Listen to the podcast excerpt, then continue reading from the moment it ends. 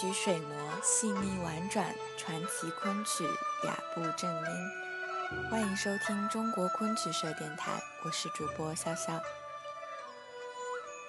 今天为您介绍的是《西厢记·长亭》中的两支曲子，《端正好》和《滚绣球》。《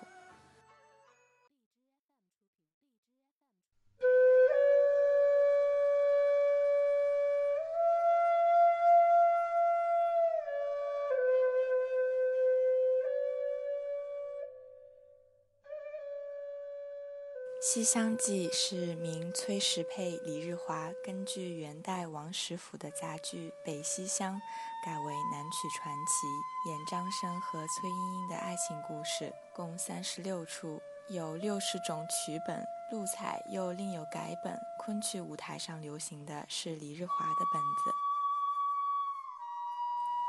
《西厢记》写西洛书生张君瑞出外游学，路过普救寺。久闻其名，便作一游。巧遇崔相国夫人带着女儿莺莺，护送丈夫灵柩至柏林安葬，为乱兵所阻，暂居普救寺西厢。张生在游殿时与莺莺相遇，两人一见钟情。为了接近莺莺，张生也向普救寺借一住处，两人通过贺诗和作斋交流感情。正在这时，贼将孙飞虎听说莺莺貌美，兵围普救寺，强索莺莺做压寨夫人。老夫人无奈宣告：但有退得贼兵者，将小姐与他为妻。张生修书一封，要镇守普关的白马将军杜阙前来解围。杜阙是张生的好友，当即前来解围。然而老夫人失信，只准张生与莺莺结为兄妹。张生为此害相思，卧床不起。红娘受小姐之命，多次探望。有一天，小姐约张生跳墙相会，后被老夫人知道，拷问红娘。然木已成舟，也只能答应这门婚事。但以崔家三代不招白衣女婿为由，逼张生上朝应试，得官后再来娶亲。后张生状元及第，终与莺莺结成眷属。长亭一折在六十种曲本第二十九出，又叫做《秋暮离怀》，写的是老夫人逼张生上京应试。第二天一早，老夫人在十里长亭摆酒为张生饯行，殷殷喝泪相送，反复叮咛，张生依依不舍，告别亲人。昆班演出这一折时，规定全部人物均由女角扮演，故俗称女长亭或女亭。端正好一支，碧云天，黄花地，西风紧，北雁南飞。化用范仲淹《苏幕遮》词，并取其秋景凄凉的意境。晓来谁染霜林醉，总是离人泪。霜叶由青变红，故着一染字。泪染霜林，文辞既美，意象又耐人寻味。着一小字，暗喻双林的由青转红，似乎只经过短短的一夜时间。《董西厢》中这两句作“莫道男儿心如铁，君不见，满川红叶，尽是泪人眼中血”，是张生的唱词；而《长亭送别》中莺莺的唱词青出于蓝，也更加婉妙。《滚绣球》这段曲词是莺莺在赴长亭的路上唱的。主要以图中的景物为线索来书写情意，从不同的侧面展示主人公复杂的内心世界。柳丝长玉葱难系，恨不欠疏林挂住斜晖。玉葱是指张生骑的青白色的马，莺莺看到长长的柳丝，就想住他系不住张生的马儿；看到疏朗的树林，就想请他们挂住流逝的阳光，让时间走得慢一些。马儿缓缓地行，车儿快快地随。张生骑马在前，莺莺坐车在后。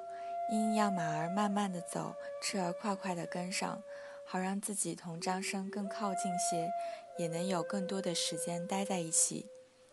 却告了相思回避，破题儿又早别离。这两句是说，刚逃过了情人之间的相思之苦，才开始在一起，又要很快的分离。听得道一声去也，松了金串，望见十里长亭，剪了玉机，此恨谁知？金串就是戴在手腕上的金镯子，长亭是古代设立在大道旁边，为送别饯行而用的亭子。古语有“十里一长亭，五里一短亭”的说法，所以叫十里长亭。这三句是说，茵茵刚听见一声张生要走，手腕上戴的金镯子就松了下来。远远看见送别的十里长亭，人马上就瘦了下来。这种离愁别恨，有谁能知？这里作者运用了高度夸张的表现手法。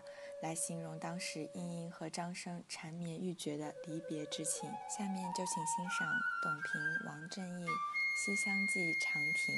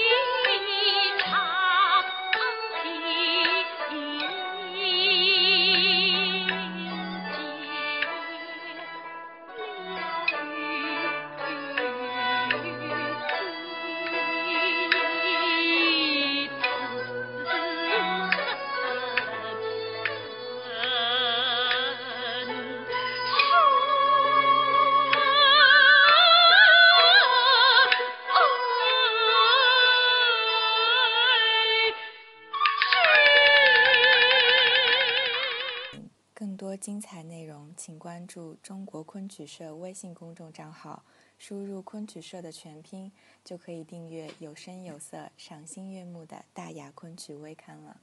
感谢您的聆听，我们下期再见。